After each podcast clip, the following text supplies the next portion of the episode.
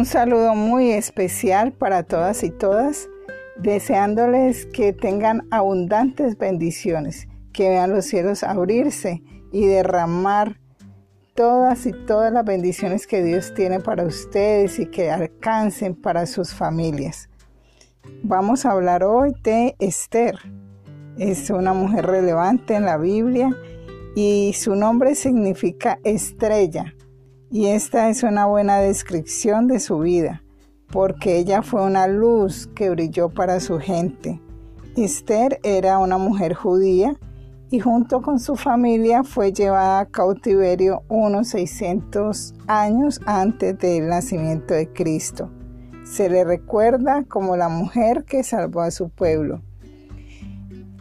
¿Quién fue ella? Como ya dijimos, era una mujer judía a la que Asuero, el rey de Persia, escogió para ser reina.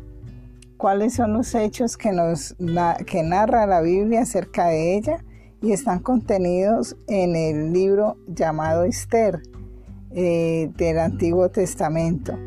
La reina Esther usó su posición de esposa para influir en el rey y así evitar la matanza que estaba preparada para su pueblo. Se enteró de que eh, se había emitido una ley que fijaba una fecha para el exterminio de todo el pueblo judío que vivía bajo el imperio persa. Este terrible plan fue ideado por Amán, el primer ministro de, de esa región. Y Esther, arriesgando su propia vida, eh, porque sabía que cualquier hombre o mujer que se acercara al rey sin que eh, le fuera concedido el permiso de, de poderse acercar podía tener la pena de muerte. Ella eh, quiso acercarse al rey y hablarle y poder intervenir a favor de su pueblo. Entonces, sabiendo ella que su vida estaba en peligro, eh, pidió a su pueblo que la acompañara en un ayuno y oración por tres días, clamándole a Dios por esta prueba tan difícil por la que tendría que pasar. Y exclamó Esther, pues si perezco, que perezca. Y al tercer día la reina se puso sus vestiduras reales y fue a pararse frente a la sala del rey. Esther halló gracia delante del rey una vez más e invitó al rey a un banquete en su honor y Amán también estaba invitado. Esther no expuso su petición, sino que rogó al rey que asistiera a otro banquete. Y fue cuando al final logró su objetivo, desenmascarar el plan de matar a los judíos por parte de Amán. Amán fue condenado a morir en la horca que él mismo ordenó levantar para eh, su primo Mardoqueo. El rey, en agradecimiento a Mardoqueo, por haber salvado su vida en tiempo atrás, lo hace ocupar el cargo que tenía Amán. Entonces así los judíos alcanzaron una gran victoria contra todos estos enemigos. Y los judíos conmemoran esta victoria con la fiesta nacional llamada Purim. ¿Qué aprendemos de esta mujer? La reina Esther eh, nos da un gran ejemplo de valentía, de, humildad y de modestia.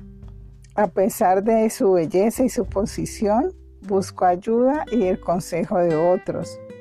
Eh, fue una mujer sabia y respetuosa porque le habló a su esposo con respeto, con tacto.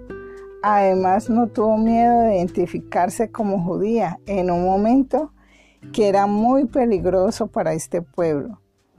Y en tercer lugar, nos inspira a ser esas mujeres que eh, no nos avergoncemos de nuestra familia. Eh, muchas veces eh, hay personas que han salido de hogares muy humildes y luego se han casado y han, alcanzado grandes posiciones y ya después menosprecian o no vuelven a tratar aún con sus propios padres. Eh, qué ejemplo tan lindo el que nos da Esther, de no olvidarnos de dónde nos sacó el Señor, de no olvidarnos de nuestro pueblo.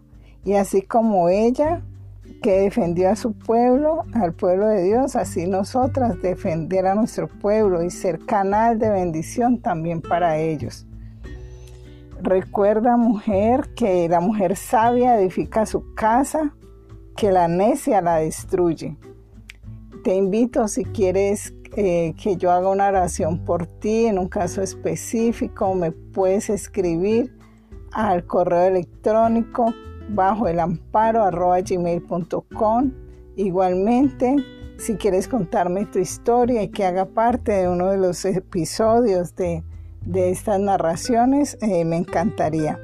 Les deseo abundantes y abundantes bendiciones, que Dios los siga guardando y protegiendo.